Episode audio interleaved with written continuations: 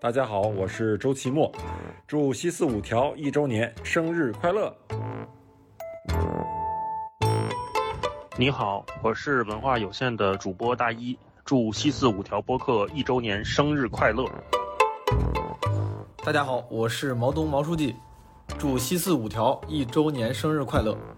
祝西四五条早日火出西四五条，火遍北京，火遍全国，火遍全世界，早日成为美国曲协的官方指定喜剧播客。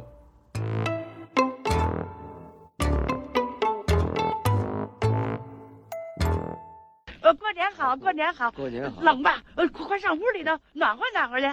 伯父伯母，你们这房子盖的真漂亮，呃喜欢吗？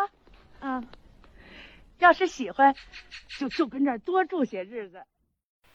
你连一年四季开什么花都不知道，还报花名儿？听了姑娘的，我不就会了吗？那么你就报报我听听。哎，你要是忘了啊，姑娘给你提个醒儿。我还是说报就报。我的五姑娘啊，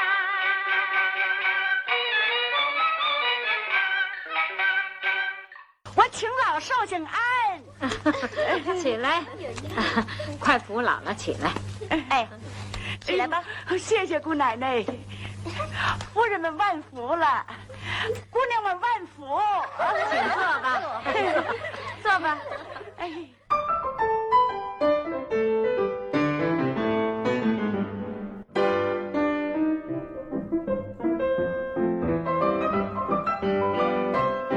你好，欢迎收听西四五条，我是今天的主持人捕头。我是小静，我是杨明。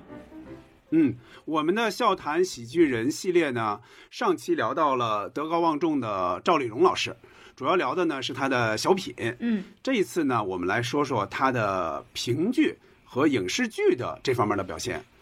你看啊，小品方面哈，赵老师给我们带来的更多是欢声笑语。嗯但是在另外的领域，就比如说评剧和影视剧这个里边，嗯，它带给我们的感受其实就更加丰富了。你会发现，他可不只是一个喜剧演员，他很多一些表演是值得我们细细去品味的。嗯那我们嗯就接着往下聊哈。好嗯，呃，先说什么呢？先说说评剧这个事儿吧。就是在出演影视剧和小品之前，赵丽蓉她演了几十年的评剧。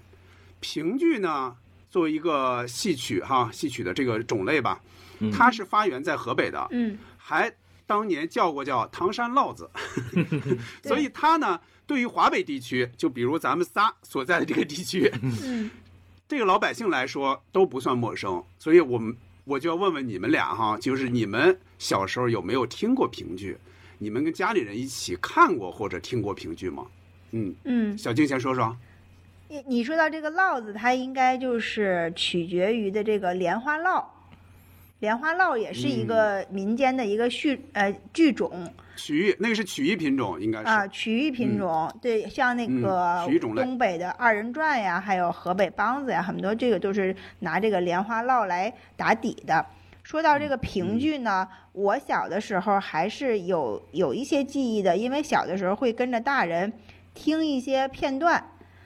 就是除了这个评剧以外，我们唐山那边还有一个比较有名的剧种是皮影戏。皮影戏，皮影戏，对对，你们都看过那个电影儿，就是活着。唐活着那个，对啊对对对对。对活着那个电影对对对没错。就是葛优演的福贵儿在赌赌场里边的时候，他当时那个赌场里就在演的就是皮影戏，还有那个电影《风声》，就是张涵予唱了一段，对没错对唐山对对皮影戏。嗯没错没错，对对，嗯皮影戏更火爆一点，然后评剧呢，嗯就是一个曲艺，就是一个戏曲的一个曲种吧。它的一嗯个特点就是它，它这个唱段呢，语言的讲述性很强。就是它嗯就是像人物的对话呀，然后人用人用一个独白或者什么来描述一个人呀、一个事儿啊，这种讲述性比较强。然后他的那个唱腔儿非常的婉转有趣。其实评剧里边儿能听出来是有一些那个唐山话的音儿的，有有一点那个拐弯儿的那个音儿，就是挺有嗯乡土味儿的。嗯，我小时候呢没有特别特别系统的去呃仔细的听过这些东西，就是在磁带呀或者是广播呀去听一些片段，像那些特别著名的，比如说刘巧啊什么这这种我我我都适当的能听到听过一些。然后也比较有熟悉的那些评剧演员，比如说新凤霞。嗯，像白玉霜、小白玉霜，就是他们也是分派别的嘛，就像京剧一样，也是分了很多派。他们其实也知道过一些他们的故事。最早他们也像那些，嗯，那些曲艺艺人一样，他们都是被迫就是出来卖艺，生活也挺凄苦的。像白玉霜，她有一个电视剧，专门是讲她的那个一生的嘛。白白玉霜确实是成名立万以后，还遭到了很多非议。她应该是只活到三十五岁就就去世了。像赵丽蓉老师呢，接触评剧是她的一个，应该是一个就是姐姐吧，是吧？呃，是叫芙蓉花，这是也是一个评剧艺人，把他领进了这个门，然后给他介绍了师傅，然后他后来就是与小白玉霜、与新凤霞，还有像古文月这一辈，就是像新派的这个评剧艺人，他们都合作过，这就是我大概知道的一些评剧的知识吧，嗯。哎，我我来聊聊，就是我我会觉得这个，呃，看评剧的这个题目对我来说是其实有点惭愧哈，就是很像《追星族》那个小品里面这个郭达斯坦森一样，就是我我这个就是一定不是第一选择哈，就是李玉军的评剧听的会多一点啊，但是但更多的听的都是相声或者曲艺里面的，比如。呃，列宁家作克里姆林宫是吧？或者就是有一些版本的这个叫小帆啊。就我小时候跟家里人，呃，就跟他们的记忆呢，就是我父亲、我姑姑、奶奶，他们都是评剧的爱好者。呃，因为就是家里面以前像天津的这个小百花，这个河北梆子剧团，就是跟评剧，他们就是那个时候他们会经常听，而且那个那个剧团在。也是离我们家不远的地方，而且听我父亲讲，就是当时他们的，因为那些有很多都是回民演员，就是吃东西是会比较呃在意，然后就是我姑姑那个就职的那个呃单位，他们就是会经常去那儿拿吃的，所以呢，就是会经常有一些福利，所以他们就是经常去现场听一些戏，那那一些感受会有的时候会分享，那。他们也讲，就七六年之前会有很多，比如说像叫向阳商店、像夺印这些，呃，叫魏荣元和马太这样的老老先生去演的那些戏，那个对他们来说是那个时代的一些记忆吧。而且用我爸爸话说，就是现在不管是听到评剧还是听到河北梆子，如果是他们坐在剧院里面听的话，就是那个一弦儿一响就浑身起鸡皮疙瘩那种。嗯，对，所以呃，看他们是非常喜欢的，因为我也能觉得那。是他们在年轻时候就是深入记忆的一些旋律，而且用天津的话，就是这个曲艺这块叫生疏熟悉听不腻的曲艺嘛，就是反复的听，你会就是非常非常的印象非常深。呃，那这说来惭愧，就是我如果跟他们同时在家在电视那儿，我就开始要抢遥控器了，这个是 这个是这非常惭愧的一个表现。嗯，是，嗯嗯，不能好。你们俩呢说的都是比较简略啊，就说明听的没有那么多哈。是，就是我那这方这个题主要靠我撑了，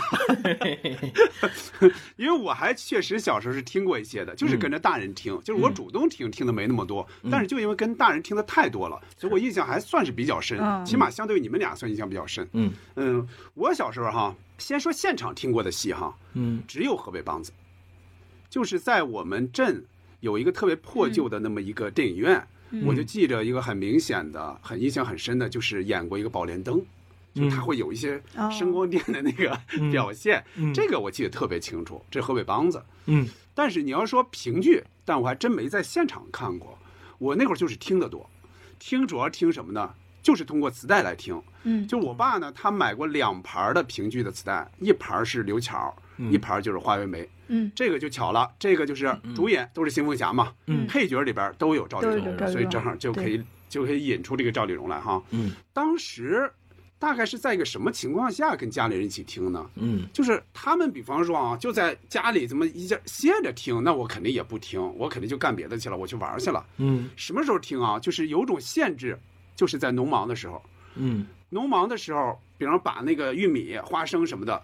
都卸到院子里，这种时候你就需要剥玉米皮儿、摘那个花生，这就是活嘛，农活嘛。嗯，那你堆在这儿了，你就要干，一家子都要干。我爸就会把录音机用一根特别长的一根电线接出来，放在外边那个窗台上。嗯，他把这两个磁带就放进去，就就是来回听。嗯，声音还调特别大，因为在院里听嘛，跟在屋里不一样。就我们家老老少少，包括我奶奶，嗯，那个时候你们家就讲究这个 BGM。对，哎，差不多是这意思，差不多，就跟咱们现在干什么事儿听一个播客不一样吗，嗯，对，你就会觉得不太累了嘛，你会忘记这个事儿嘛。当然，你该聊天也聊天，但是你会听有点享受嘛，对，就这个意思，就耳朵得有动静。对，就是这样的。你看啊上期节目我不也说了吗？就我奶奶比赵丽蓉要大个十几岁嘛。嗯，就是我们在听流行歌曲的时候，她肯定是不听的，就这些她肯定不听。但只要我们听戏，包括评剧，她就愿意跟我们一块儿听。她也能大概听明白，她也不认字嘛，但是她能大概听明白。一边干活一边听评剧，就这个画面在我脑子里是一直都有的。你看现在三四十年都都是有的。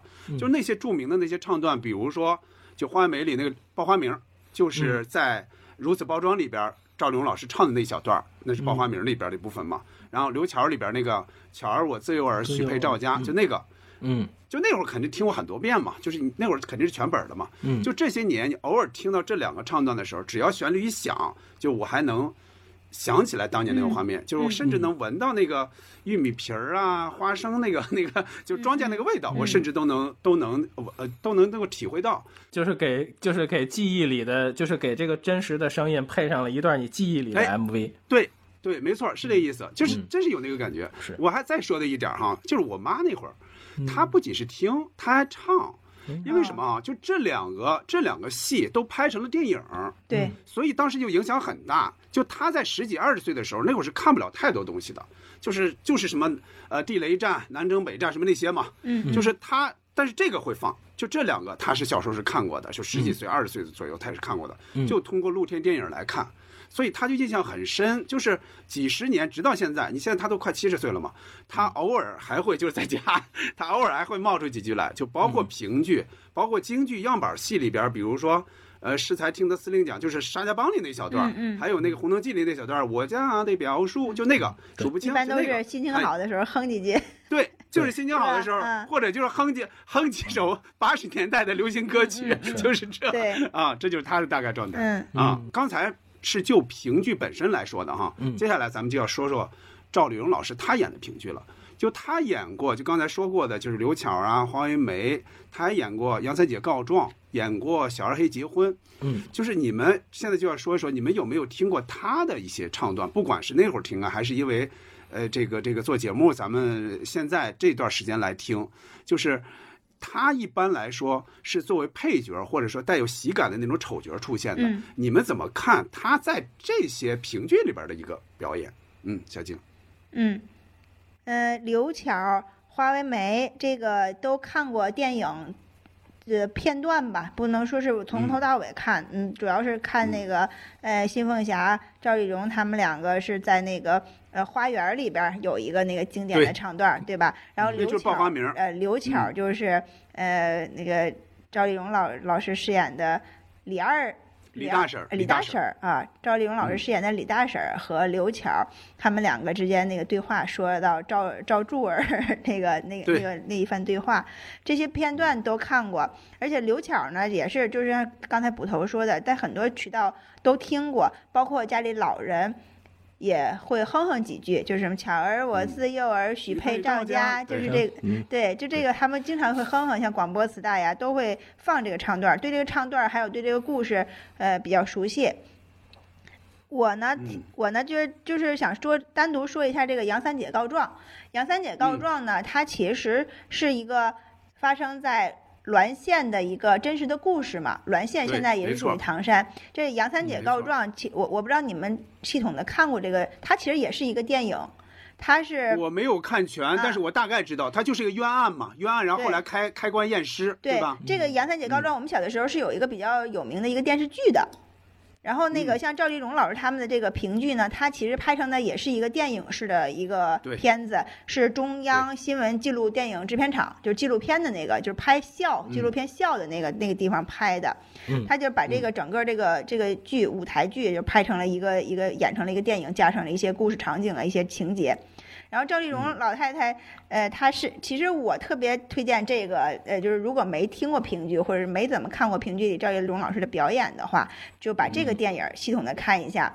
这里边呢，首先它是滦县的故事，然后它里边大部分人说的唐山话还是挺挺本土化的。然后赵丽蓉老太太呢演的是杨三姐的母亲，呃，我印象看特别深的就是她有几个。动作我给你们学啊，学一下，就是 描述一下。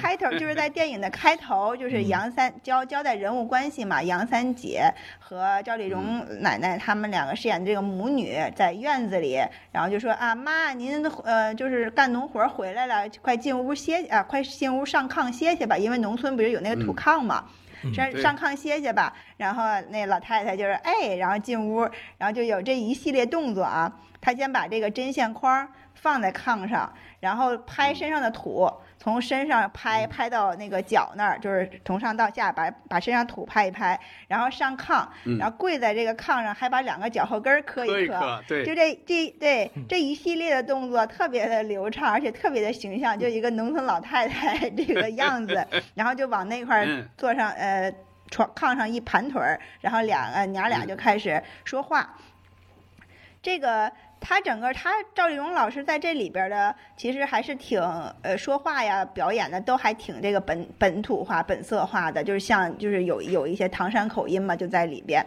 嗯，整个电影就是呃是一个可以说唐山话非常浓厚的这样一个范本吧。然后里边还有一段戏比较好玩，就是呃赵丽呃赵丽蓉老老太太呢在家里边。等等着那个他的女婿，就是杨二姐，就是杨二姐是被谋害的那个他们的他的闺女嘛，然后等着杨二姐的那个，对，就是她她的她的丈夫，她前夫，就是呃杨二姐的前夫呢，就是过来到家里呢，可能给老太太就是说一下这个具体情况是是怎么死的呀，然后这不加上一些好像是赔礼道歉呀这样的，然后杨三姐就在旁边听着，特别的生气，然后赵丽蓉老太太就是。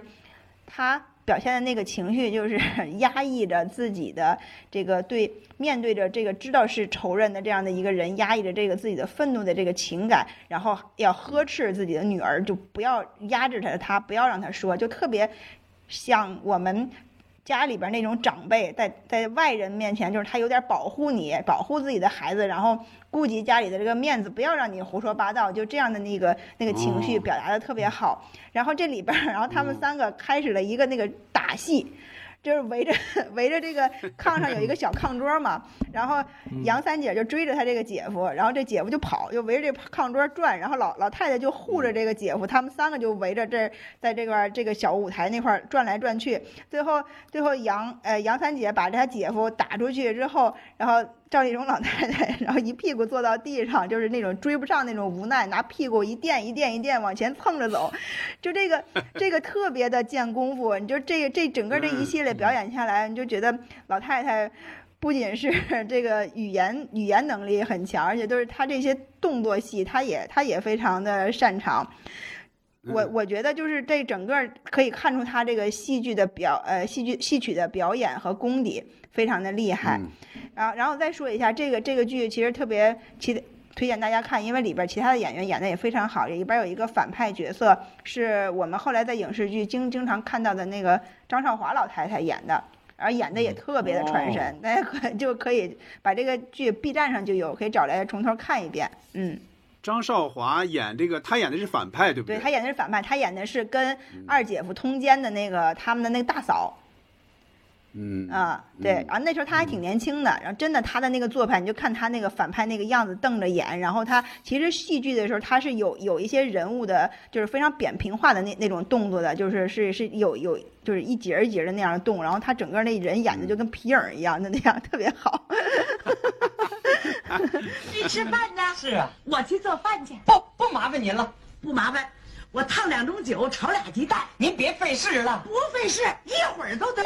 你坐着，你坐着，好吧，一会儿都得。干啥？妈，您干嘛去呀？二姐夫来了，没吃饭呢，我给他烫两盅酒，炒俩鸡蛋。这是都啥？不给他吃。咋不给他吃啊？咱们家的饭呢，就不给他吃。那你还得说因为啥不给他吃？我说不给他吃，就不给他吃。得得得得了，那二姐夫来了，大老远的，他说没吃饭呢，我给他烫两盅酒，炒俩鸡蛋，那么这就至于舍不得？不舍不得，你不还小呢？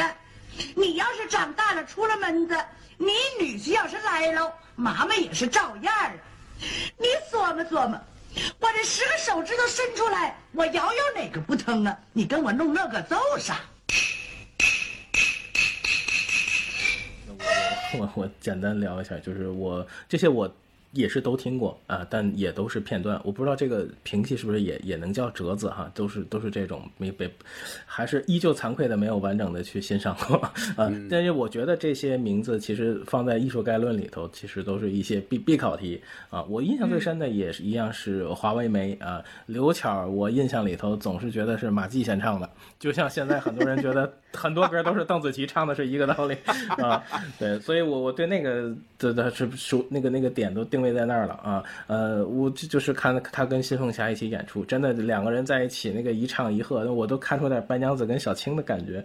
嗯，我我我是我是实在有点不不敢用评价这个词，因为对我来说真的是个大外行啊。就是而且在听曲艺这上还有点挑食，但是我觉得这些作为这个时代曾经很动听的声音，就是有机会要补补上这一课吧。嗯嗯嗯。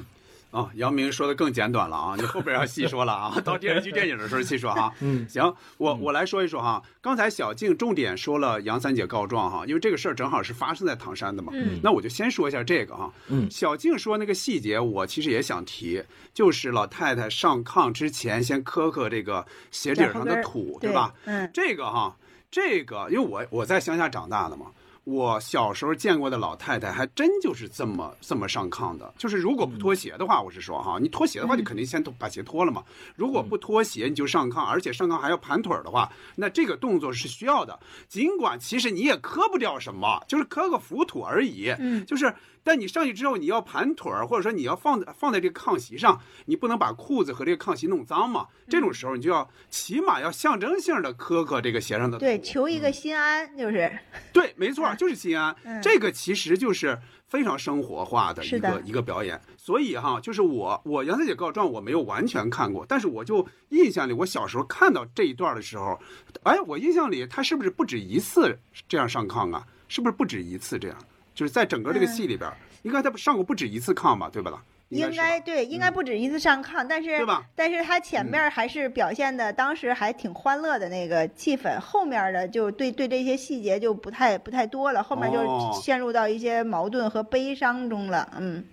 对，因为我就印象里是什么呢？就是只要赵丽蓉做出一个动作来，就是我能够感觉出来，现场观众反响非常强烈，就他们觉得，哎，这就是我见过的老太太，所以我就能想起来，就是下边都能鼓起掌来。所以我当我我现在来想哈、他我觉得是什么呢？就是说你这个人这个演员能把这个人物准确的演出来，哪怕他演的不是主角，不是主角，那也能赢得观众的一个肯定。这是我的大概的一个想法啊。我接着往回说哈、就是我我要接着从从刘巧说吧，刘巧花为媒哈，嗯，就是他因为拍过电影，所以当时影响是很大的。现在来说，这两个绝对是评剧里边的经典作品。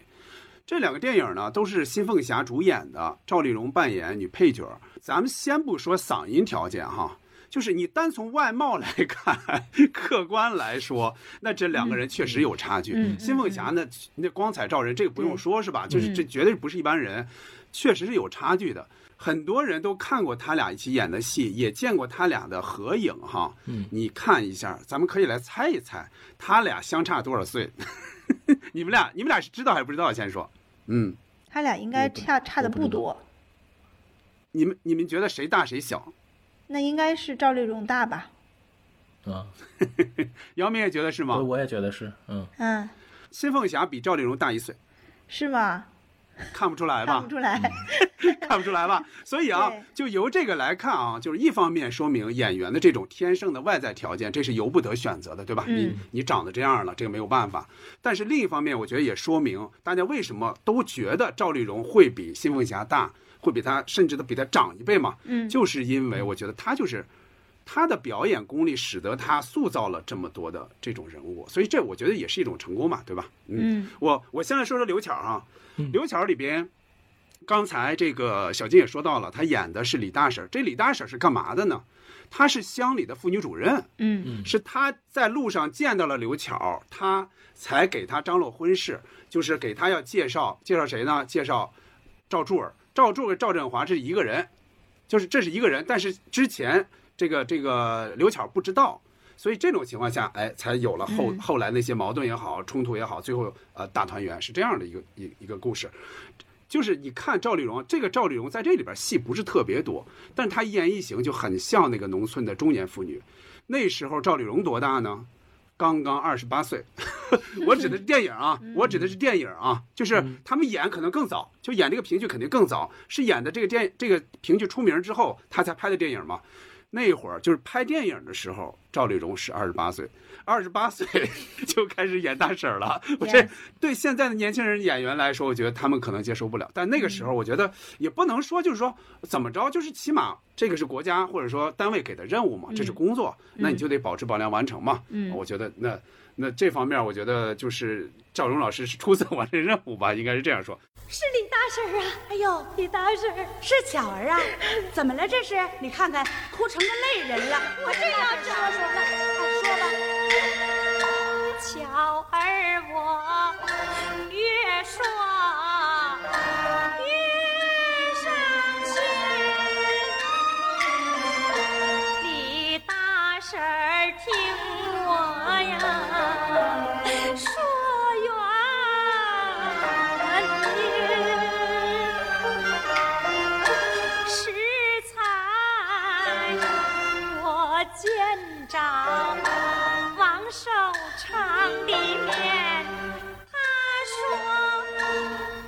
爹背着我呀跟他订了婚，大婶儿啊，自从我那我再重点说说花为媒，因为我觉得花为媒这个应该是，如果说传统评剧，我觉得这个应该是水平最高的，它的、它的高度绝对超过刘巧的，这这不用说。嗯。你就看他的唱词，你看他的唱词，他的唱词是新凤霞的爱人，也就是戏剧家吴祖光写的嘛，改写的吧？就原来他有一版，其实他改写的。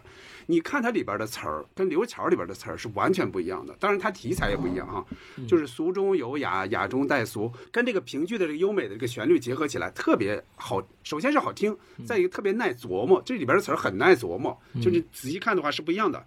这个评剧哈，整体上是一个阴差阳错的一个喜剧，就它的喜剧感是很强的。嗯，喜剧感来自于哪儿呢？很大程度上就是来自于赵丽蓉扮演的这个媒婆阮妈，嗯就是她带出来的。而且你看一下她的表演啊，就不用全看，你看一下她跟辛凤霞那个对手戏，拿着烟袋呀、怎么着啊，就是那些动作、台词，嗯，她那个样儿啊，那个细节你可以品味，特别特别像多年之后她在春晚表演小品时候这个对样子。，就是他说到那个春季里开花，然后把那个腿一踢，就跟小品里是一样的动作。特别像，特别像。你看啊，其他人他在说台词的时候，都是这个用用一些戏曲里的那那些对白嘛，就带带腔这也韵调的。但是赵丽蓉是就是说大白话嘛，对，他就有点小丑角的意思，所以他带他是大白话。那里边有一句叫什么？我给你逮他去，就这个话就特别特别像他在小品里说的话，这个台词也像那个那个台词，就是这个这个是可以揣摩揣摩的。姑娘啊，我想起来了，我听人说过，五姑娘会报花名，您得给我报个花名让我听听。今天啊，姑娘不高兴。哎呦，这是怎么了？我说五姑娘，您别看我活这么大岁数了，她就这一年四季开什么花，我愣不知道。阮妈啊，你要不知道，姑娘就说给你听听。哎呦，那可太好了。阮妈听。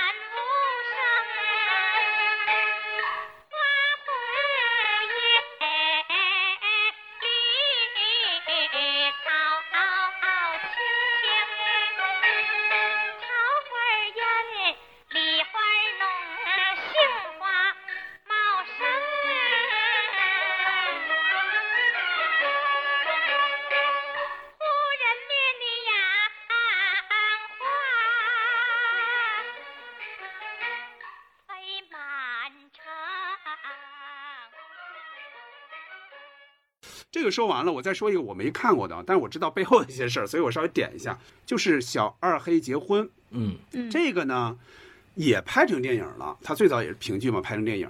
这个里边赵丽蓉演的是叫三仙姑，就这么一个角色，这个也是带有喜剧色彩的。嗯，说谁呢？毛主席很喜欢小二黑结婚，他看完之后他就说，呃，接见一下这些演员，就是这个戏里边的、电影里边的演员。这个辛凤霞呢就想拉着赵丽蓉一起去，但赵丽蓉呢她不敢去，她说我文化浅，我去了之后也说不出什么道道来，你就去吧，就代表我去吧，再向那个他老人家问好，就这个意思。但是你能看出来啊，就是我从报道里看的啊，就是主席他应该是想见见赵丽蓉的，因为他一见到辛凤霞，他就问哎。你身边那个三仙姑怎么没来啊？就就说明，因为因为上次咱们也说到嘛，就说说马季相声的时候也说到，他是很喜欢相声的嘛，所以他对喜剧这个东西应该是也比较喜欢的，所以他应该是也比较喜欢赵丽蓉的表演。嗯哎，新凤霞呢听完这个，哎，就把赵丽蓉的话说了一遍，哎，主席就点点头啊，我我模仿一下啊，看模仿像不像啊？没想到啊，这个三仙姑还是一个谦虚的人呐、很好嘛，谦虚使人进步嘛。我瞎说的啊，谦虚我瞎说的啊使人进步是从这儿来的吗？对，那当然不是了，谦虚进步，我以为是，早就有了，我以为这句话是专门送给赵丽蓉老师的。早就有了。嗯但是你像他能被说这样一个话，也挺好的呀。对呀、不对对对，确实是，确实是。我觉得老老太太她年轻的时候，你看她演那个角色，她跟辛凤霞在一块儿的时候，她是她心甘情愿当绿叶儿，她就是想把自己丑啊，或者是老老太呀、然后就把这个新凤霞那个那个年轻娇美给衬托的特别的淋漓尽致，然后自己用这个憨愣来来来表现，来衬托她。嗯，确实她对她这个品质很可贵的。对，而且你想想，这也相当于给他带来了一些福气啊，给他带来了后来的机会，对吧？如果说他不是长期演这种角色的话，他很有可能到八十年代也没有机会去演那些小品之类的。对对对对吧他对自己定位很准的。嗯嗯，好，那咱们说完这个评剧部分啊，这个把杨明给憋屈的够呛啊。接下来，接下来开始说影视剧了啊。影视剧呢，先说电视剧，但是电视剧我觉得咱们也说不出太多了，因为这个里边呃，咱们事先也有一个沟通嘛，就是咱们其实这个里边有有那么一两个也没有看过，嗯或者说看的不细吧。嗯，我咱们来说说这个事儿哈。一九八六年呢，赵丽蓉受杨洁的邀请，扮演了《西游记》里车迟国的王后，对吧？她的戏份儿其实也不多。你嗯小时候看的时候，当时是什么样的一个感觉？就说说这个吧。嗯嗯啊，我我看赵丽蓉老师演车迟国王后，然后和国王在一起的那个片段的时候，我一直以为国王是李文华演的。很多人说，很多人误以为对，是。很多人都觉得都觉得他像。我当时还分析，就是导演是不是找了王呃王后找了一个小品演员，国王再找一个相声演员，这样显得更般配。我说这个搭配还挺好的，而且演这个国王的赵玉秀老师，他其实表演的也挺有喜感的。是吧？也挺好他还也挺挺挺像那个 曲艺演员的那个做派，所以赵丽蓉老师演的这个王后呢，是我我认为应该是《西游记》里边儿少有的不被妖怪霸占的王后。她，但是她也，她也被妖怪给迷惑了。对，然后所以就是她在这个剧剧里边儿，就是一个是她演的肯定是岁数大，然后她可能把那些像。呃，妖怪呀，还有像那个猪八戒、孙悟空啊，他们底那这些人，他可能都看成是他的小辈儿吧，然后看他们在他前面来来来耍这些戏法，他我我觉得是有这个一个看戏法的这么一个心态，然后当当时我我是这么想的，然后一会儿啊，这个有点害怕，啊，那个又有点那个好奇，反正他就是对嗯。表现的是有点这样的一个 情绪，嗯，杨明，嗯。呃，这这一集就是那个第大概是在第十五集哈，就是那个差不多斗法斗法降三三怪嗯对对，因为我觉得这一集本身就是《西游记》里头特别好看的一集，而且那种是。节奏感觉就是三对三斗牛嘛，然后而且经常就是孙悟空跳起脚来骂，就是两边就是经常有那个大全景，然后六个人在那儿，六七个人就一起一起桃胡桃胡桃胡，对对对，而且猪八戒这个煽风点火真的是有一套，而且那个节骨眼儿都特别准啊，而呃，就是我觉得因为这集的内容的那个精彩啊，会有点。有一点点盖过赵老师的光芒，因为其他的那些确实是太太出彩了。但是赵老师那个角色内心还是一个特别特别善良的皇后，就是她几番下来，其实内心还是对唐朝和尚这个组合，其实她是有很大怜爱的，经常在眼神里面也会会关照他们。呃，就是对，而而且就是它里面很多的画面让我看着有点好玩，就是他们在劝。唐僧上上登坛做法，就是拉着唐僧走，那个感觉就是，哎上，哎呀上吧，就是感觉很像让让赵赵赵老太太去，呃去如此包装那一下啊，而且里面其实有很多很好玩的台词，要是再仔细看，什么点石成油，点石成金，这季季春生早就期待的一种能力，他们那个时候那三个大法师都有，而且。特别有意思，就是那三个人说半夜走，咱去偷吃贡品，然后那个师傅在那儿睡觉，他们仨偷偷的那样走，就特别了像这个半夜去拿外卖的我们哈，啊，而且里面有一些什么五谷轮回之所，包括这个风雨雷电不在家，就是。当时可能是符合剧情，但是这些词，但是拿出来之后都觉得就反正是觉得特别特别俏皮。主要主要是这个他跟那个皇后呃皇后跟皇上两个人就是其实就一直在看戏嘛，但是有呃但是就是两个人都没都没什么主意，总是会被大国师的那个。很威严的那个虎的那个样子被被吓到，而且就确实那个我我就挺好奇他们这个国王是怎么当上的，这一手什么主意都没有，让人牵着鼻子走这种。对，而而且而且那而且那三个人的那个功力，我还其实真的挺想看看那俩，一个在油锅里，一个挖心挖肺都没事儿，就也没展示那个后两番功力啊。我觉得对那个其实啊，你其实你想想他已经够血腥的了，就是最后砍头那一段，砍头那那一段。其实很血腥，你现在想想，你你你可以让你家小孩看吗？现在那个还是不宜看，说实话，那已经够血腥的了。呃，而且而且那个好像说那一集里面，我看有很多人分析，就是呃，DVD 版、VCD 版还有播放版，有很多的里面的一些细节还不是特别一样啊。有的是这个这个我可以说说，这个按说跟咱们的题没有关系啊，跟咱们题没有关系。这个这个最大的 bug 就是破烂溜丢一口钟嘛。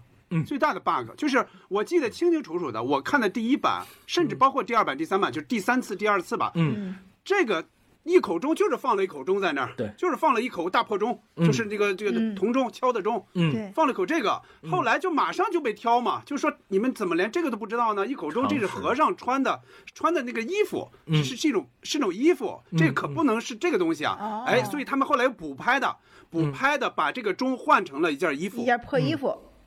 对，是补拍的。按理说这个不应该犯，这个这个这个是一个很基本的一个一个常识错误。一口钟指的就是和尚的衣服，而不是说一个打钟啊。对，最早的版本就是破钟，现在可能这个这个版本不太好找了。但是我小时候就是那样看的。对我小时候也也是那样看的，那个钟上还有好几个洞。没错，小时候看觉得有意思啊，这破钟多有意思啊，弄那个破衣服有什么意思？是 是啊，对，而且被渲染成国宝了。没错，没错，没错啊！我来说说这个啊，刚才杨明也说就是喜欢这一集嘛，我这也是特别偏爱的一集，就是前二十五集我特别偏爱这个，但是在那会儿呢，对于赵丽蓉呢。说实话，那会儿不是特别熟，因为在最早看这个的时候，他应该还没有在春晚上演过什么小品，只是在后来再看重播的时候，就很多次看重播嘛，啊，才知道哦，原来这个老太太这么有意思。嗯，就是那会儿才发现哦，嗯，这个王后就赵丽蓉演的这个王后，好像有一点不一样。怎么不一样哈？咱说说，就是什么呢？就是带有一点喜感。你比如说，她从箱子里取出这个叫。隔板猜物，对吧？就是隔隔了一板猜物那个物件，他拿出来之后，他他他其实还盖着呢嘛。当时是桃核那个东西，他还盖着呢嘛。他走到那个往回走，他走到宝座之前，要路过这个呃这个唐僧他们那儿嘛，还跟唐僧说。错了，你们错了。对，提示还给一些小提示。这个，对，对，他的意思，你看我放的什么，我还不知道吗？对吧？你们肯定是错了。就那个是很有喜感的。对，我觉得这个里边带出来一点儿。那个呢是赵丽蓉第一次演电视剧，她就是受到了就是杨洁导演的邀请。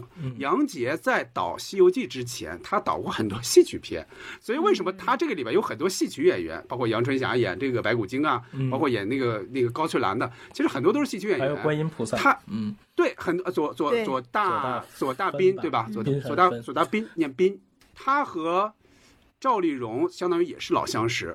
最开始的时候呢，就是到剧组了嘛，就化妆师把赵丽蓉画的就很好看，就往好看里画。嗯，赵丽蓉呢就觉得，哎，你给我这样画，那我就把这个王后往美里演，哎，就觉演的比较端庄，哎，比较那个秀丽吧。然后杨洁一看不对，他就告诉赵丽蓉，他说你这个王后啊，她。她是他心地其实善良的，刚刚杨明也提到这一点，他心地其实善良，他对唐僧师徒其实有点同情的。嗯就你在这里边演呢，你别演的自己美美的，就是你按照阮妈，就是你演那个《花美》里那个阮妈那个味道去演，哎，这样一说，赵丽蓉哎，我开窍了，这样就把他点醒了嘛，他再演，哎，就把那个状态给演出来了，就演出来他这个里边的一些小的一些喜感。我刚才也说到了，咱们三个其实看赵丽蓉演的其他电视剧，其实看的不多不细，尤其现在也找不到资源。嗯是什么呢？就是《苍生》和《爱谁是谁》。我不知道对于这个你们有没有想说的？嗯，嗯，这两个电视剧还真没看过，而且而且确实是没有什么资源了，网上好像就能查《苍生》，能查到有一首片尾曲。是韩磊唱的吧？然后那个、嗯应该说的是农村题材的一个电视剧，是吧？爱谁是谁，我觉得我还挺感兴趣的。说的是讲的婚姻介绍所的小故事，呃，几个几几集一个小故事那那种像单元剧一样啊。赵丽蓉老师在里边是工作人员，应该是像做媒婆吧。她好像演的好几个像 阮阮妈的那个，还有也也有点像是都像媒婆似的哈。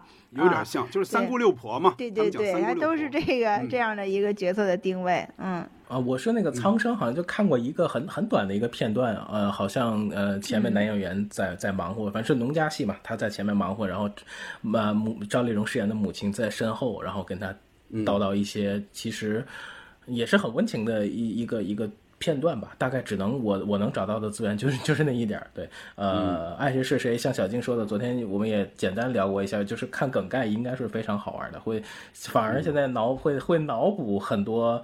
可能很对，很期待的一些画面，嗯嗯，其他的确实没有什么特别深的印象了，嗯嗯，这个靠我来补位也补不了了，为什么呢？因为这俩 我也我也看的不细。首先说《苍生》，《苍生》我应该就没有看过，说实话，就是我只知道他，你就看这名儿。包括作者是那原作者是浩然嘛，就是他就是一部农村题材的电视剧，这肯定是的。就为了录这期节目，我是想看看的。我说起码我看看那些镜头嘛，看看赵丽蓉老师的表演，但是确实找不到资源。爱谁是谁，我可以多说一点点，嗯，因为这个我是看过的。而且我应该是从头到尾看过，在九十年代初期还是中期演的，因为我印象很深，就是那会儿相当于是赵丽蓉最火的时候，就是他靠九二年的小品、九几年的小品已经火起来了，然后就这个导演或者说谁吧，就拉他演了这么一个电视剧，而且这个是是喜剧，确实是喜剧，嗯而且这个主演可厉害啊，这里边有李雪健啊，嗯，你像李雪健那会儿可正火呀，演完演完这个焦裕禄，什么演完这个这个渴望，那会儿正火呀对吧？嗯有他，有郭涛，还有夏立新，对吧？夏立新咱就稍微熟一点哈。他讲的确实就是一个婚姻介绍所的故事，就是那么一个。这个里边有有一个单元，我还记得是谁演的，是谁呢？就是还没有火起来的何冰。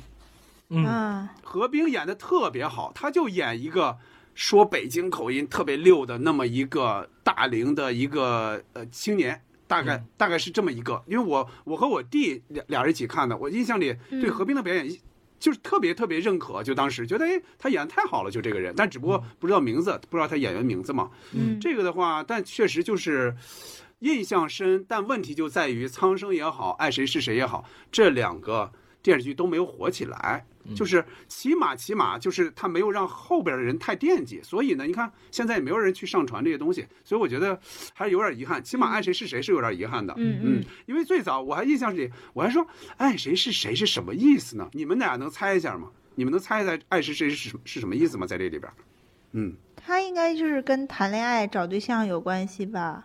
对，是这个意思。啊但是我最早看的时候可不是这么想的，以为是爱谁谁，哎，对我认为是爱谁谁。我说这个电视剧怎么起这么一个名字啊？哎，其实看了之后才知道，他的意思是说你爱谁，那你就去去追追求谁，就对谁嗯表达，哎，就这个意思，嗯就是这个意思。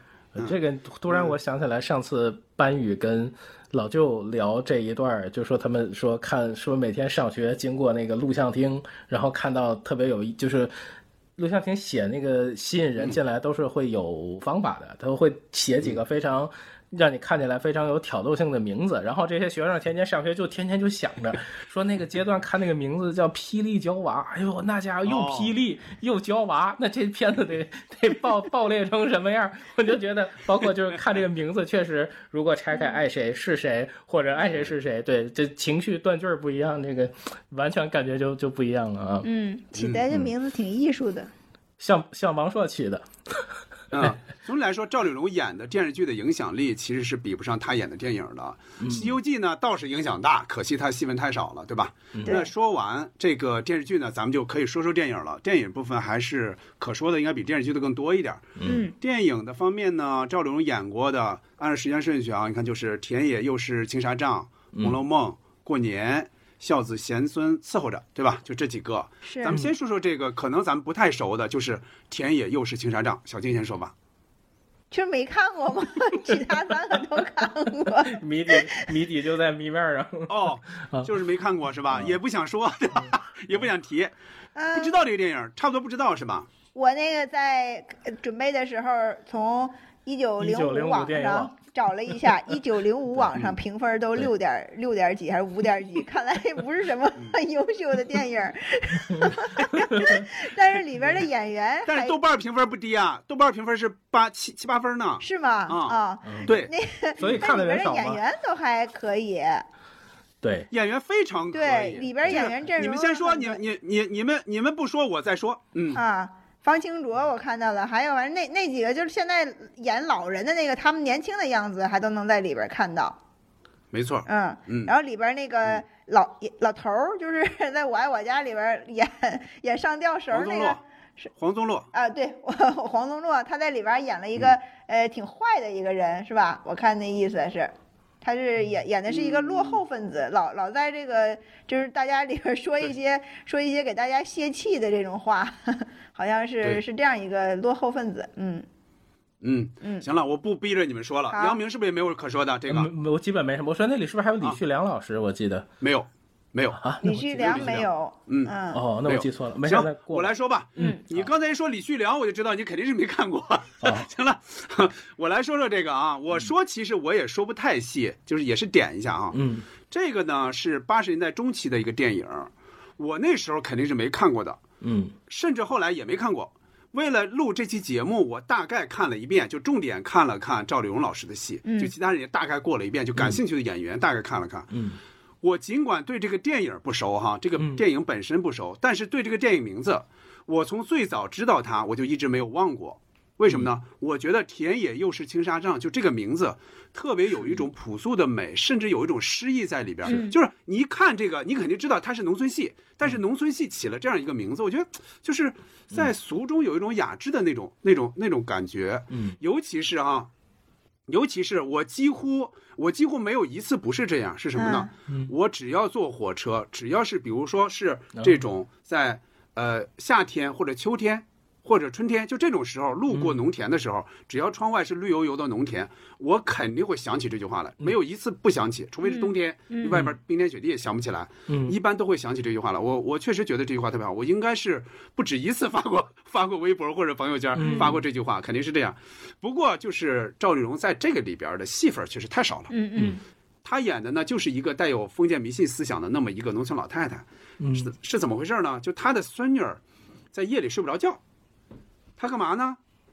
他不去找医生，写那个小纸条，他去找人，对，是吧？写了一个那个，我不知道你们见没见过啊？你们小时候是不是也被这样治过？我家有个夜哭郎，天黄黄，地黄黄，我家有个夜哭郎，怎么怎么是那个路上行人叫三遍，什么一觉睡到大天亮，就找人写了一个这个，因为他自己也不认字嘛，对他自己也不认字儿，他就把这个东西反正贴的到处都是，他只要。在村里见到认字的人，他就让人 帮他念，因为好像这个东西必须念才管用。对对对，啊，就是那样的。啊，就就他，我印象里最深的就是这这这段时间看嘛，一个片段大概就是这个。这个里边老演员啊，刚才那说到了黄宗洛，除了黄宗洛，还有谁呢？还有李仁堂。李仁堂在当时可非常非常火的，这个他在那个那那十年当中演的什么各种青松岭啊什么很火的。嗯，还有一个老电影演员叫李伟。这个呢，说名字可能说不太，就是可能人们想不起来。但是你看到这个样子，你就知道他在他在解放前就演过很多好电影，在解放后又演过很多老人。他这些有了这些出色的这些老演员，我觉得显不太出来赵丽蓉，显不太出来他年轻演员，我点一下吧。就除了方清卓，这里边还有宋丹丹。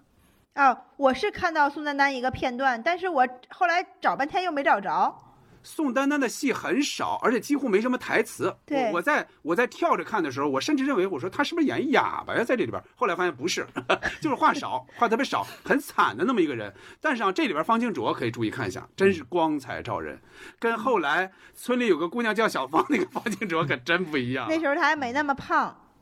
特别瘦，而且真是美，很美，穿了个红色的那个那个那个那个衬衣，衬衣特特，对，特别好看，嗯，特别好看，嗯，还有两个，就当时正走红，后来就没什么名了，一个叫韩月桥，一个叫洪学敏，就这两个人在当时也是特别火的，嗯，这个就不说了吧，因为咱们毕竟看的不细哈，嗯，接下来往下说，这个好像看的也不细，也没那么细，对吧？说《红楼梦》哈，嗯，《红楼梦》。这个当然，这个是《红楼梦》电影版哈，小金说吧。嗯嗯，《红楼梦》的电影版是有有大概有六部连，他现在是连续电影吧，有有六部。对。然后呢，那个赵丽蓉老师在这里边演的是刘姥姥，她应该是在其中的三部里边出现过吧。嗯。哎，但是刘姥姥有很多个版本，我觉得最深入人心的应该还是八七版电视剧。《红楼梦》里的沙玉华，对沙玉华老太太演的那个是我最喜欢的刘姥姥，嗯、也是我认为刘姥姥就应该是那个样子的。呃，电影里边的赵丽蓉老师演的刘姥姥呢，她笨拙，她的那个拙笨，其实更更给他的这个形象加了一些那种幽默感和喜喜剧感。呃，是符合赵奶奶个人化风格的这种塑造，我觉得就是她是属于赵丽蓉风格的刘姥姥。另外，我觉得你看那个赵丽蓉奶奶呢，她脸盘儿其实他在他在他老的时候，他是稍微微微有些发福的，跟他年轻的时候比，他年轻是很作腮的那种，很瘦的那样，颧骨很高。但他老了，其实脸还是挺饱满的，颧骨这儿是鼓出来的，而且他说话。呃，他说话底气很足，就是他有点儿，有点儿不太符合，就是有点脱离这个《红楼梦》刘姥姥这个人物本身的有带有一种这种卑微感和这个特别的沧桑乡土的那个样子，有稍微有点贵气吧，就是显得，所以他还不是，在我感觉他不是说特最完美的这个刘刘姥姥，嗯，但是在同、嗯、所以他你是觉得他。你是觉得太胖了，不太像农村人，是那意思？对，他的脸其实你看他的脸其实还是挺光滑的，呃，就就跟那个八七版那个电视剧里的那个刘姥姥相比，还那种、嗯、那种那个沧桑感呀，就是那种岁月折磨的那样的那那那那种脸，其实还是不不太一样。但是跟后面别的电视剧版本的刘姥姥，其实也也都也都不是很好。我觉得最好的还是沙玉华老太太那那一版，嗯。所以这个呃赵奶奶的刘姥姥呢，呃也也挺也挺好看，但是不能算是她最经典的角色吧。你这赵奶奶的刘姥姥，这一听还得懵一下。赵奶奶演的刘姥姥。嗯嗯嗯，呃，小静说的呢，倒是有一点儿这个给我一点小启示，因为我我其实在这个问题我一直在琢磨，他俩到底谁好？就是咱们要不要编一个赵丽蓉好？就是 就是要做赵丽蓉的节目，要不要编的的好？我待会儿试着说说啊。我先说说八十年代几乎是同时在拍这两个哈，就是一个是电影版，这谢铁骊大导演对吧？一个是电视剧版，王扶林是吧？也是大导演，电视剧导演。后来你看哈，就这么多年过去了，八七版电视剧的《红楼梦》就成了一个不可替代的经典了。但是电影版现在很少有人提了，提的人很少，提的人很少呢。但我觉得不代表这个。这个版就拍的完全不好，真是这样的。尤其是你，比如说你真是静下心来看几集，我是我是这样的。我这几天呢挑着看了一些电影片段，我看了一些赵丽蓉老师的片段之后，我觉得哎，我有必要再多看一点，所以我又多看了一些。虽然六季没有完全看完，但是我觉得就是从我看的这几集来看，嗯，我觉得它还是有一点讲究的，还是挺讲究的。就是什么呢？就是因为它没有一个。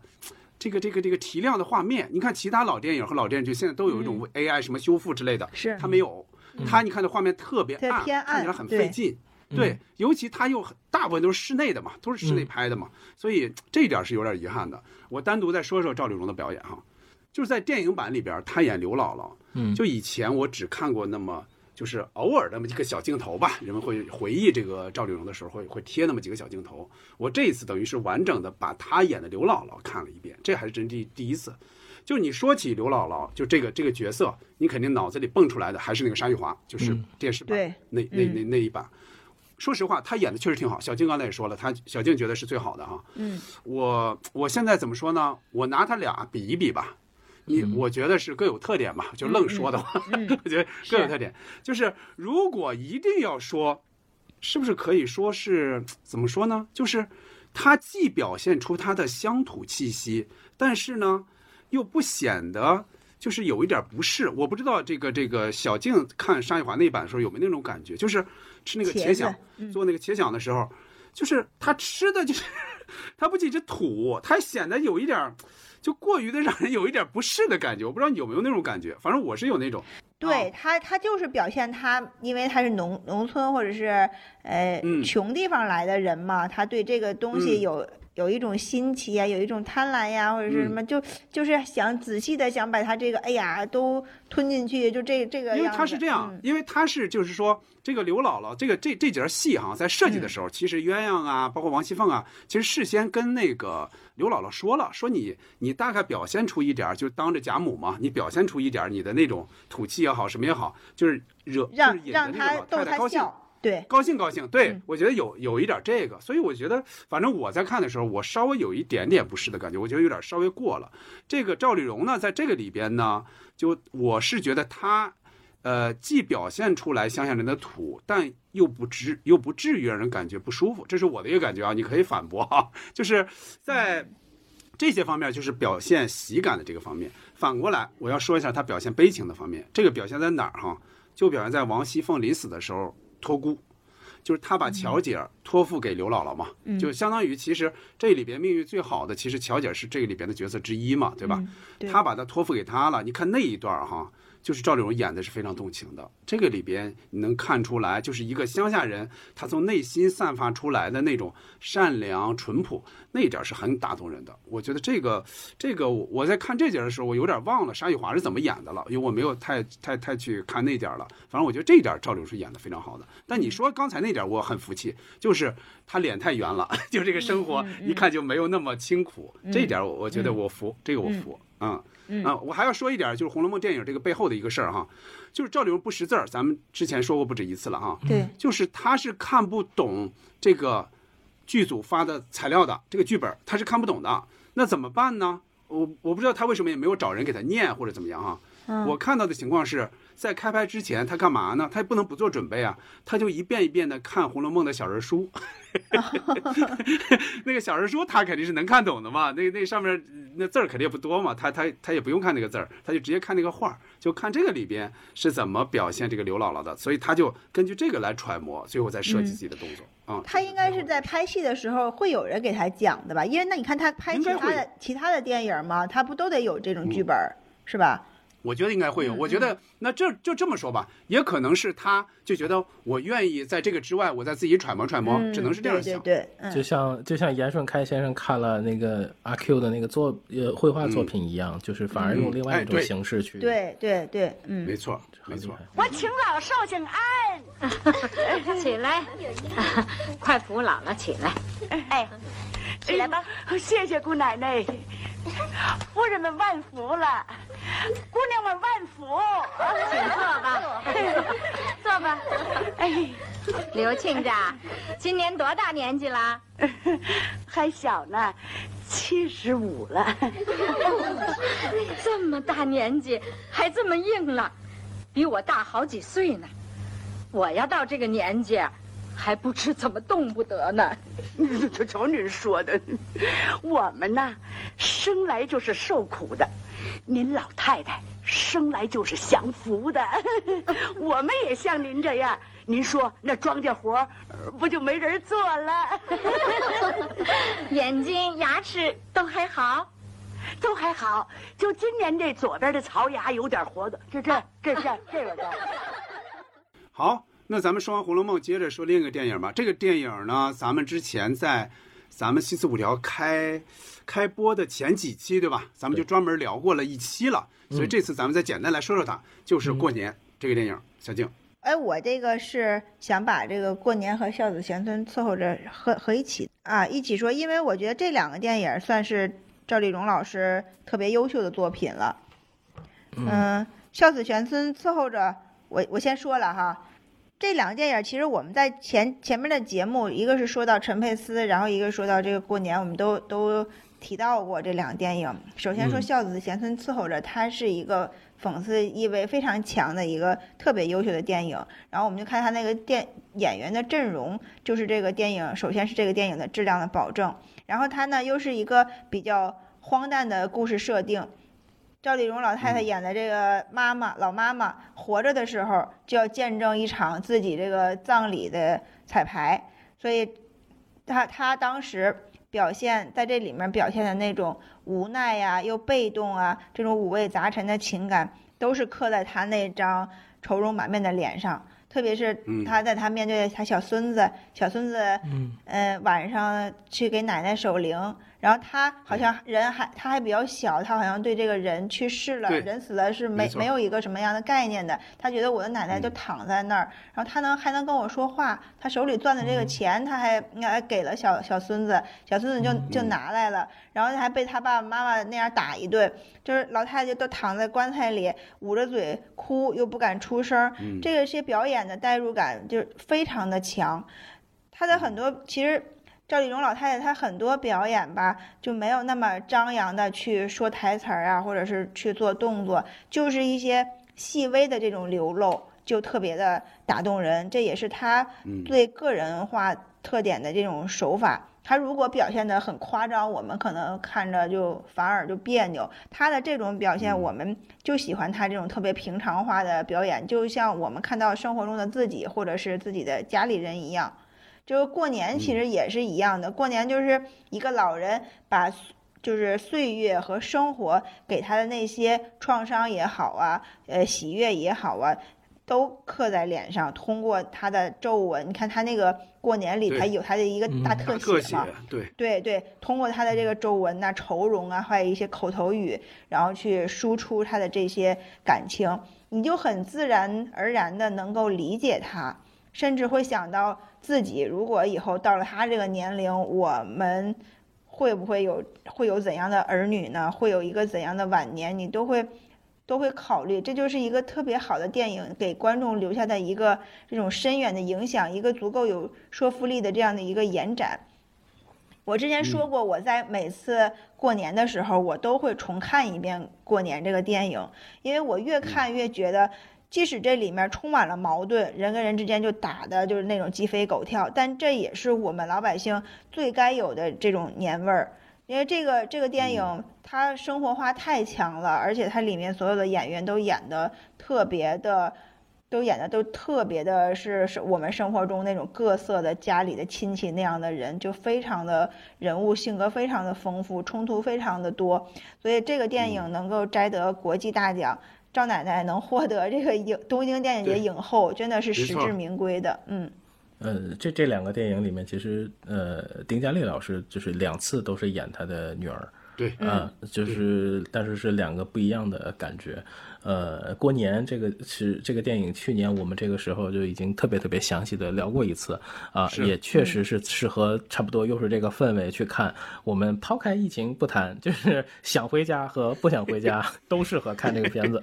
看了之后，你们就各自会有各自的选择啊。《孝子贤孙伺候着》也是，呃，当时是在准备陈佩斯老师那个节目的时候，就是非常认真的看过一遍，就也是现在来讲就是众星云集，除了对呃赵丽蓉老师之外，陈佩。斯老师还有丁嘉丽这这几个铁铁铁打的这些阵容之后啊，魏宗万先生，然后还有倪大红，这些都是非常非常非常出彩。然后，嗯，对对对，这个内容那这个内容足够荒诞，然后这个阵容也足够的强大。呃，而且那个里面那个儿媳妇那个演员，其实呃，那个是谁？你们能看出来吗？你们看出那是谁吗？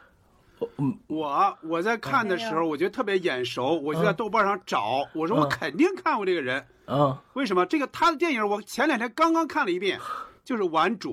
顽主里边演那个第第二个找静知道了找什么抽水马桶，嘚儿嘚儿什么？哎哎，是吧对喽，是那对喽个人吧，小静说啊对喽，嗯就是梁天去扮演她的丈夫，让哦跟她去吵架，让她去让她去骂一通，那个那个倒霉蛋儿，这个演员叫什么呀？他应该就是后面不太有我名有点忘了，有点忘了，不太有名。啊对，嗯，对他们俩那个对白特别精彩，《顽主》里面两个人。嗯是对。嗯。嗯是，而且他饰饰演那个角色特别特别贤惠，就三观俱正，啊是的而且嗯。那个小孙子演的也特别好，就像刚才小静说，他不知道害怕，然后对。嗯不呃跟奶奶的那个沟通非常自然，给奶奶倒尿盆，就是一切的那种细节的表现，就是他特别特别的稳。呃李明启老师有点拼，在这里面，那你看到最后就太放得开了啊！嗯其实这个电影里面非常多桥段的情感戏，现在看起来是非常非常动容的，而且嗯这个事情到了最后，其实已经跟生死没有关系了，就很像刘震云先生的那些文字，就说这一件事儿说着说着，其实就已经变成另外一件事儿了。嗯呃，而且电影到最后的那部分就特别特别的超写实，不管是嗯。那是最重头的那场戏，还是陈佩斯在电影最后很多的那种情绪的表达，我觉得那个电影。而且这部电影的出品人好像是郑洞天先生啊，所以就是又是、哦。就是很正的一个，呃，一个一个发行，所以我觉得这个戏是非常值得看，而且里面到最后已经把这个蓝白道的车 把这事儿又给压死了，嗯，嗯。好，不疼，嗯。嗯，你们俩哈、对孝子贤孙伺候着这个电影评价很高，我也知道很多人评价很高。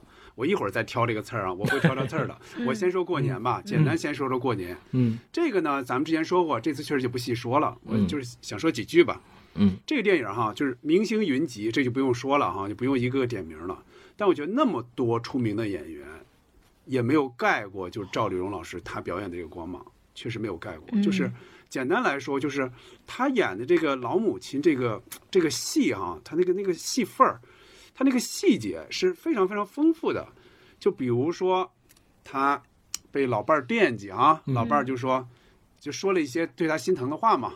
所以他当时就很感动，就哭了嘛。嗯这个时候就来了一个大特写嘛，就刚才小静说的那个，嗯这个画面，还有他看到孩子，看到孩子的孩子，就他孙子的时候，那种激动是吧？就是真是由衷的那种爱。嗯，还有他见到他比较懦弱那个儿子，对吧？很懦弱嘛，就对他那种嗔怪，对吧？就那那种就是不理解也好或怎么也好。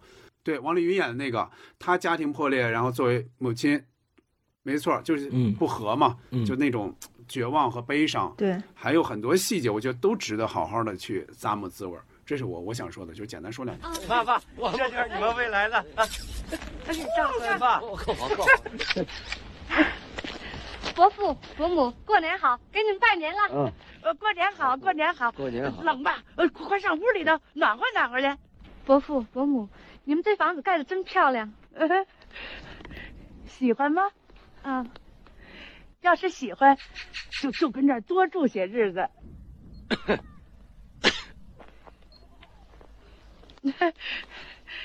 冷吧？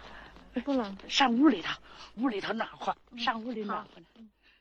嗯孝子贤孙，这个哈，我小时候呢，我只是看过片段，在电影频道或者哪儿看过片段，哪个印象深呢？就是最后那段印象深，就是他从棺材里蹦出来了，就是一跳一跳的，那个好像经常经常出现在好多节目里，好像经常出现，就只要一说赵丽蓉什么的，好像经常演这个。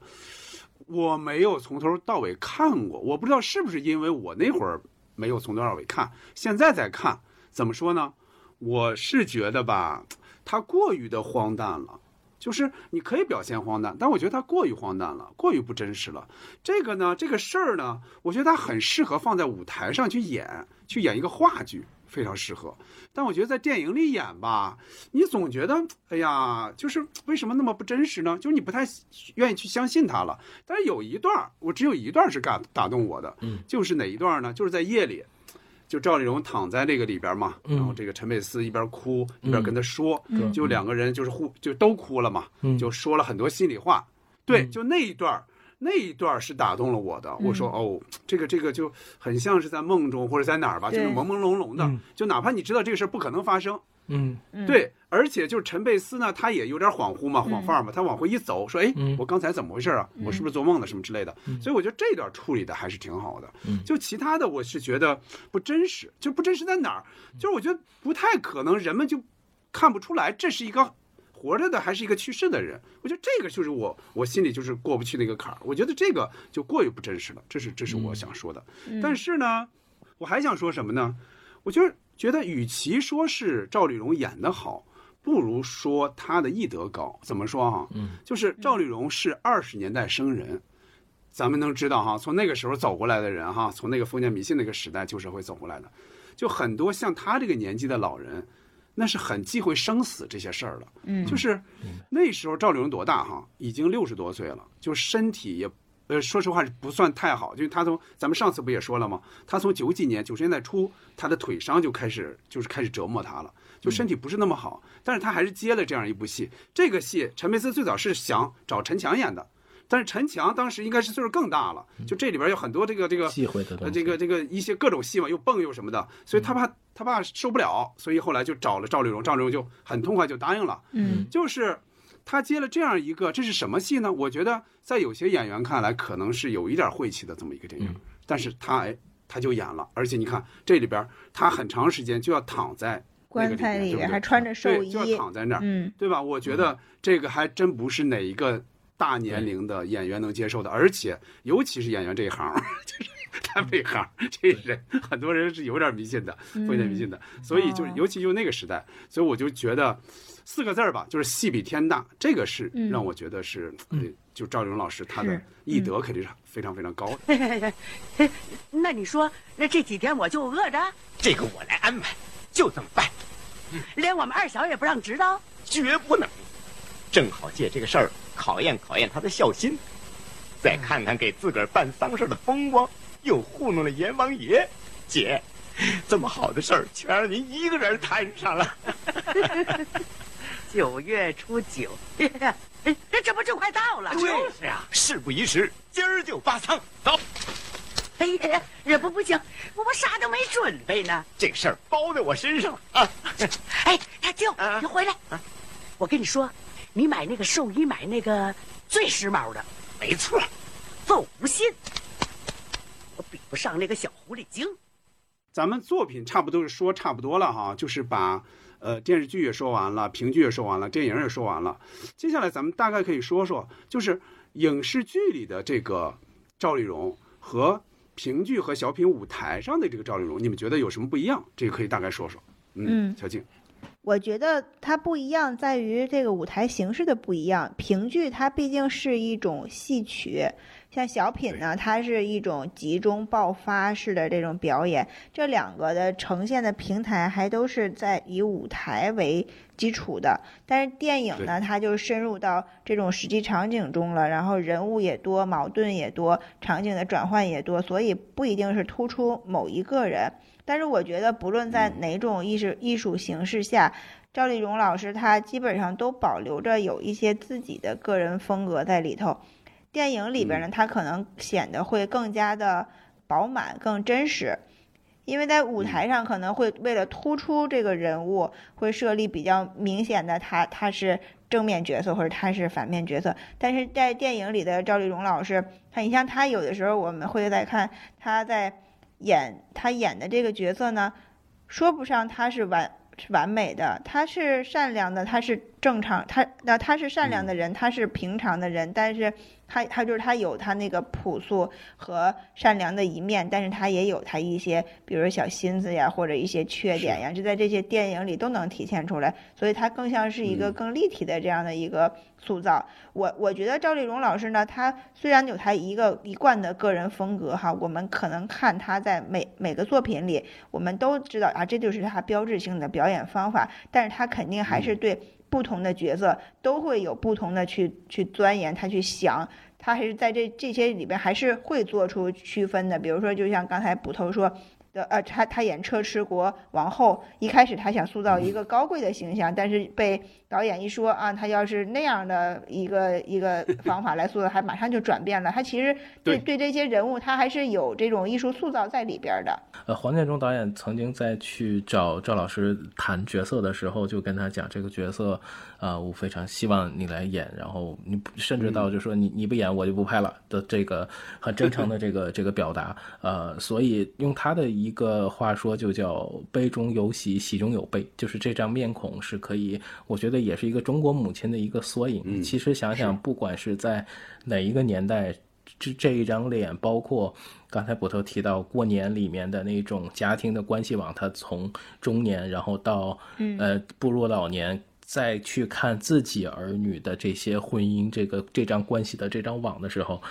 呃，喜和悲，包括赵丽蓉老师她自己的生活的经历，也是一个比较坎坷的，对，非常坎坷，而且就是他能把更多的欢笑带给观众，但是他生活里面也吃了非常非常多的苦，嗯嗯，呃，我觉得他其实就是一个缩影，这个影视也能。影视上的赵丽蓉也能把这个角呃把这个母亲的形象能够刻画的非常真实，呃，我我是觉得从年龄段上来看，就是评剧应该是他的本行，后面的小品、舞台还有影视剧的那种爆发是在更后期的地方，但是他非常认真的对待每一个角色去揣摩，所以当他找到了那种更放松的。状态，然后还有更自更自信之后，那个节奏，他饰演的每一个角色其实都特别特别扎实。我觉得这个这是这一些区别。嗯嗯嗯，这个呢，就是咱们在上期节目里边其实也提到了嘛，就是赵丽蓉的表演，就是一个突出的特点就是自然嘛，就是看起来就很像自己的奶奶呀、自己的姥姥，或者像上次你们说的像邻居家的一个一个大妈或者什么。但是啊，就是小品它毕竟毕竟是舞台艺术，评剧那就更不用说了，对吧？那戏曲那个城市化就更多了，更明显了。嗯，如果没有影视剧的话，我是说哈，如果他没有去演这些影视剧的话，那我们就看不到赵丽蓉她更加生活化的这种表演。我觉得最典型的就是过年，刚才咱们也不止一次提到了哈。过年这个故事呢，它是发生在东北的，就是赵丽蓉她非常细致的这种表演，就让人能感觉出来一个。在大银幕上的那么一个过去的那个时代的一个北方的老母亲的那种形象，你看哈，嗯，那个时候我相信啊，就很多人的家里都是这样的。反正我姥姥家是，我奶奶家也大概是啊。反正我姥姥家矛盾更多，我是想说，就是子女比较多，各有各的情况。你看他啊，就是有一个儿子上大学出息了，对吧？有一个女儿呢，结婚多年，结果还就因为不生孩子嘛，还总被这个丈夫打骂。还有一个女儿，因为感情问题，就跟家里几乎几乎就断了联系，对吧？你像各种情况，各种这个这个这个不如意，其实都有。他就盼着过年这人能回来，对吧？欢欢乐乐的，能够起码是这个时候能聚在一起。就我们就说啊，经常说家家有本难念的经。但你看现在哈，咱们的这个这个家庭人口其实都没有那么多了，对吧？但你看那个里边一下就十几口子人，那一大桌子，就那时候的经应该是更难念。就作为这个老母亲呢，她需要操心的事儿简直就太多了，而且就是在最后你看到整个那个那个鸡飞狗跳那个样子，你看赵丽蓉那个表情，就站在那个客厅里看着这个所有这些东西，那个表情简直过于过于绝望了。就是如果说。这个评剧和小品舞台上，他表现出那个人物呢，还是比较单一和城市化的话，那么在这个影视剧里边，我觉得就能看到赵丽蓉她表现出来怎么说呢？就是更加丰富的这种人世间的这种酸甜苦辣，这个应该是更立体了。我觉得这个如果他不演，这个会是一个遗憾。起码起码你想想，就过年这个电影咱们看不着了，对吧？我觉得这个这个是很很遗憾的一件事了。就嗯嗯，好，咱们那就接着往下说哈。嗯，在赵丽蓉之后呢，也有不少的这种所谓叫老太太的这种专业户出现哈，这种老演员，比如说咱点几个哈，比如说吕中，比如说彭昱啊，还有像这几年就是演 演过不少这种老人角色的奚美娟，还有一个叫吴彦姝，这个这个我不知道你们有没能不能对上号。这个人这些年经常在一些电影里边出现，就是一些成，尤其是都市题材的电影经常出现。就是跟这些演员比起来的话，就赵丽蓉在你们心目中，她有什么不一样？是不是因为先入为主，你们才形成这样的一种感觉？小静，嗯，也不能说是先入为主吧，就是不。不想去横向去比较这些老演员们之间的，呃，他的他的演技还是他的风格，他是每个人都有每个人对这个老太太这个角色的这个塑造的心得吧。像像说到之前我们说到像彭玉老太太跟赵丽蓉老师，她的这个风格差不多，她都像是对都比较本色的这种出演。所以我还是更喜欢这种本色出演的这种老老太太。然后她呢，她就是给你怎么不一样呢？就是她，她就是说让你演出来，她是一个非常常见的一个人，而不是说我我们。看到有有一些老老太太演的演的很时尚，演的很个性，或者是她演的很前卫，是这样的。她不是我们生活中常见的那种老太太，就是她也有自己的特点，但是她可能不会让我们形成那么多的共鸣。就像赵丽蓉老师，她她的这个表演呢，她就是很很平常，很百姓化，所以我我就是觉得这样的还还是会。它的受众会更广，它被人喜欢的这个程度会会更时间会更长，就是人们会会更会想念这样的，就是说塑造的这些这些这样的角色。其实我刚开始看这个标题的时候，我是会有点感慨的，就是因为我觉得我的印象里啊，除了彭玉老师，我觉得其他那几位老师很多的。角色我都是从妈妈戏开始看起的，就是如今他们都已经演了长辈，尤其是奚美娟老师跟周迅演的那个红处方，呃，那个那个是真的是太让我记忆犹新，呃，而且。这个我觉得我可能看到这些名字，我可能就会有一点被地域划分了。就是 彭玉老师，我可能直接就划到东北了。东北对，然后像张少华、奚美娟老师，对，就非常上海，非常都市。所以我觉得赵丽蓉老师的角色，呃，其实我们上一期也有聊到哈，就是他的角色可能会稍微清苦一点点，就是城市感并不是那么强。所以对我来说。嗯，赵丽蓉的角色是区别于我的一些观看经验的，但是这些所有的演员演的那些母亲的角色，甚至长辈的角色，就是这些爱都是相通的。嗯，这个是我最大的感受。嗯，不同。嗯，那我来说说啊，我我说的稍微细一点哈，我是做了区别的，我是大概总结了总结。嗯嗯，你看啊，赵丽蓉啊，她确实是可以说叫。初代的国民老太太，对吧？现在一说国民老太太，你能想起很多了。就是除了我刚才提到那几个，其实还有很多，只不过有的可能一下想不起来啊。嗯，就是赵丽蓉，应该是九十年代初，或者说九十年代吧，全国观众最熟悉的这种老演员之一。嗯，就跟这些演员，就刚才提到那些演员比起来，我总结了一下，我觉得他独有的风格是带引号的啊，叫又土又洋。怎么说哈？嗯，就拿刚才这几位老演员来说，吕中。彭玉、奚美娟，这演技没得说哈，不用不用不用说。对，吴彦姝呢，这几年也经常在一些电影里出现，呃，有的电影我还很喜欢，所以我也很喜欢这个这个老演员。但是哈，他们演的角色一般都是比较雅的，就比较文的，嗯，尤其是奚美娟和吴彦姝。彭昱呢，他演的角色算是比较淳朴，但是。和赵丽蓉那种淳朴呢，又不太一样。这是我我觉得有有细分啊，有一点小小区别。嗯，张少华呢，他曾经和 赵丽蓉刚才也提到了，他曾经是评剧院的他也是演评剧，对，他是评剧院同事嘛，而且一般是演反派角色或者喜剧喜剧性的一些角色。嗯嗯，他后来这些年哈，倒是也演过一些母亲的形象，但是看上去呢，我只说个人观点哈，我不说他演的不好。他在那个《无悔追踪》里边演特别好，对对 对，对，就是对就是，但这些年就是演的这些母亲形象，在我看来，首先我看的也不够多哈，就是就看那么几眼，我感觉就是不是那么可亲。这个可能跟个人形象有关系，也可能跟这个演员本身存在一些小争议有关系哈，这个不细说了。呃，当然我也不是说。只有土才好，就洋气的就不好，对吧？因为你毕竟是什么样的人都有嘛，什么样的角色都有。我只是说哈，即便是现在赵丽蓉老师还在，她如果还演戏的话，就那种表现乡土气息的那种淳朴气息的那种影视剧也不多了。就是现在你发现没有那么多空间给这些人演这种角色了。所以我觉得哈，从这点上来说，就赵老师他当年可以说是恰逢其时。嗯，他既能演一些。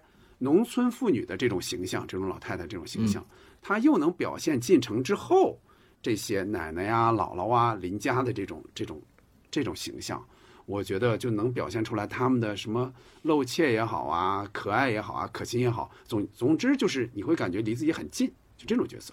嗯，其实我觉得赵丽蓉老师如果现在还在世的话，嗯让她演一些很时尚的老太太，其实也不是没有可能。你们在她一些采访或者一些出去客串的一些表演上，可以看到，其实她打扮都是挺挺时尚的。就是我们上一期说到赵丽蓉老师小品的时候，我们有一个网友给留言嘛，就是说有一个节目是专门唱了一个完整的《昨夜星辰》，那个我也查了一下视频，他就是就是在天津蓟县那边，应该是他们出去走学吧，有那么一个表演。赵丽蓉老老太太她其实穿了一个蓝呃黑色的那样的一个半身儿的大衣呢子大衣，然后那个挺挺那个新潮的一个样式，中间扎一个腰带，然后他唱唱的又是流行歌曲，然后他那个转身儿呀什么的，就跟他在小品里演像唱第就是在那个妈妈的今天里边儿跳的那种舞什么的，就一样。其实他其实内心里还是对，就是像我上期说的嘛，他对新鲜事物、对时尚化的东西，他一点都不排斥，而且他也很嗯追潮流。你像在在她嗯采访的时候，他会带上一些饰品呀、一些项链儿啊、耳环呐、就嗯根本不是他在影视剧里边儿那那种乡土气很浓的样子。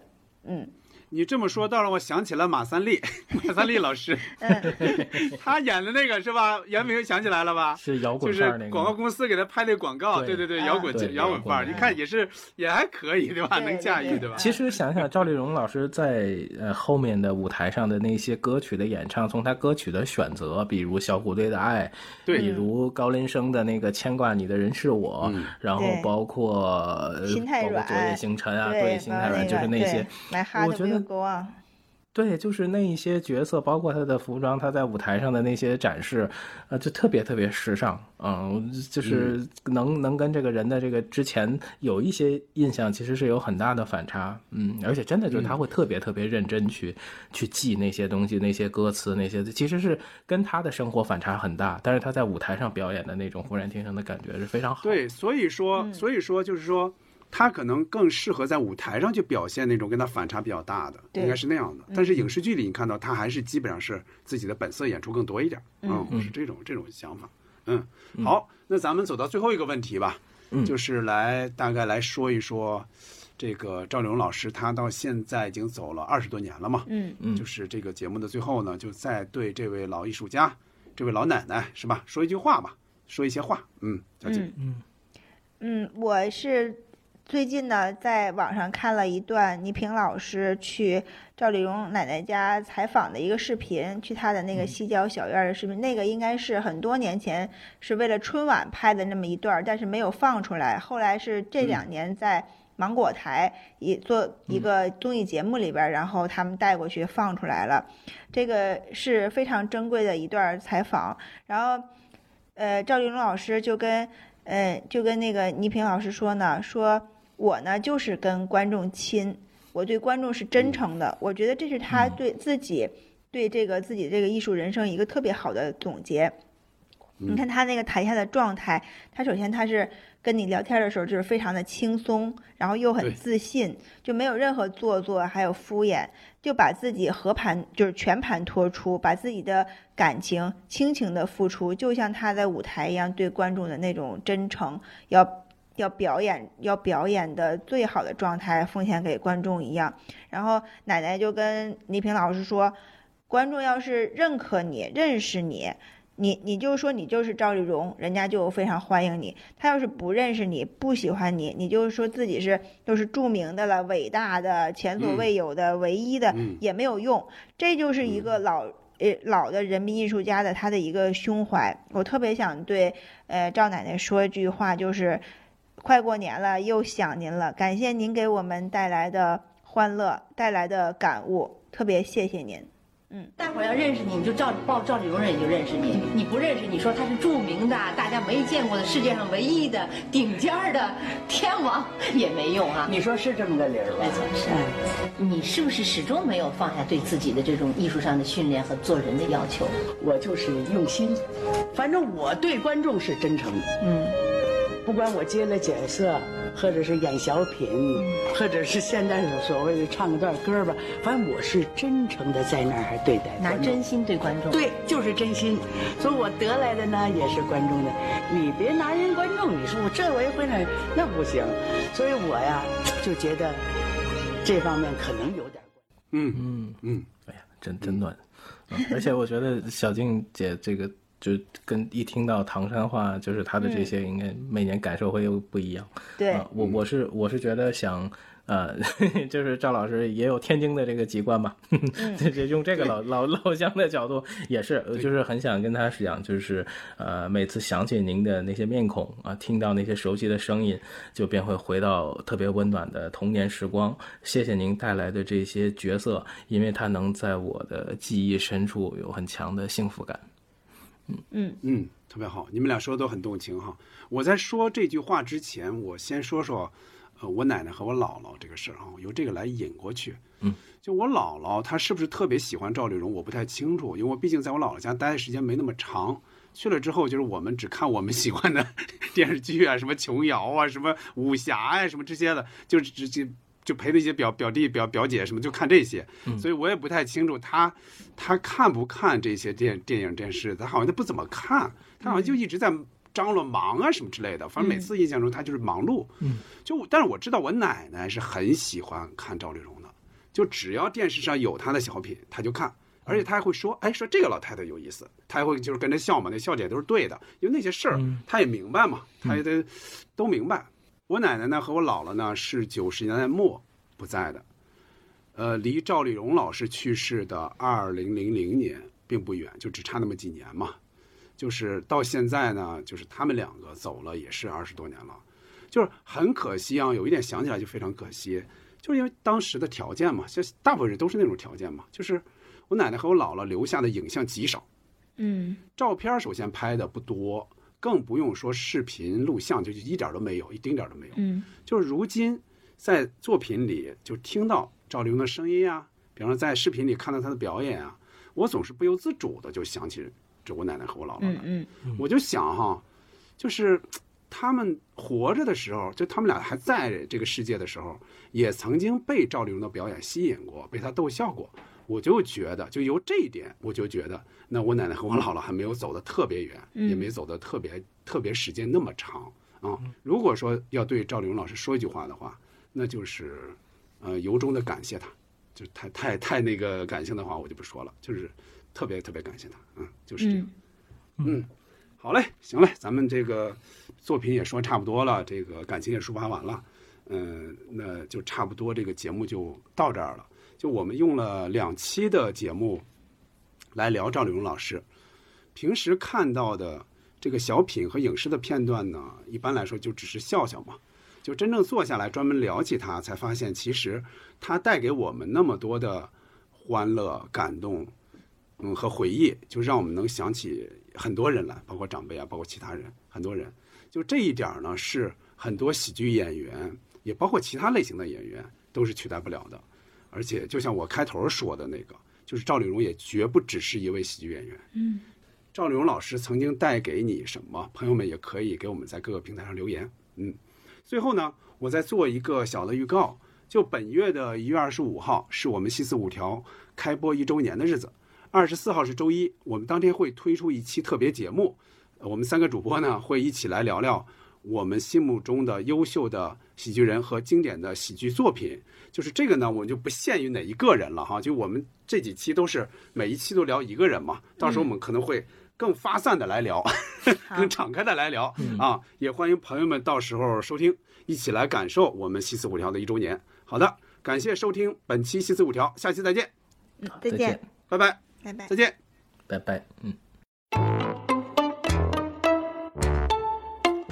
大家好，我是杨立新，祝西四五条一周年生日快乐。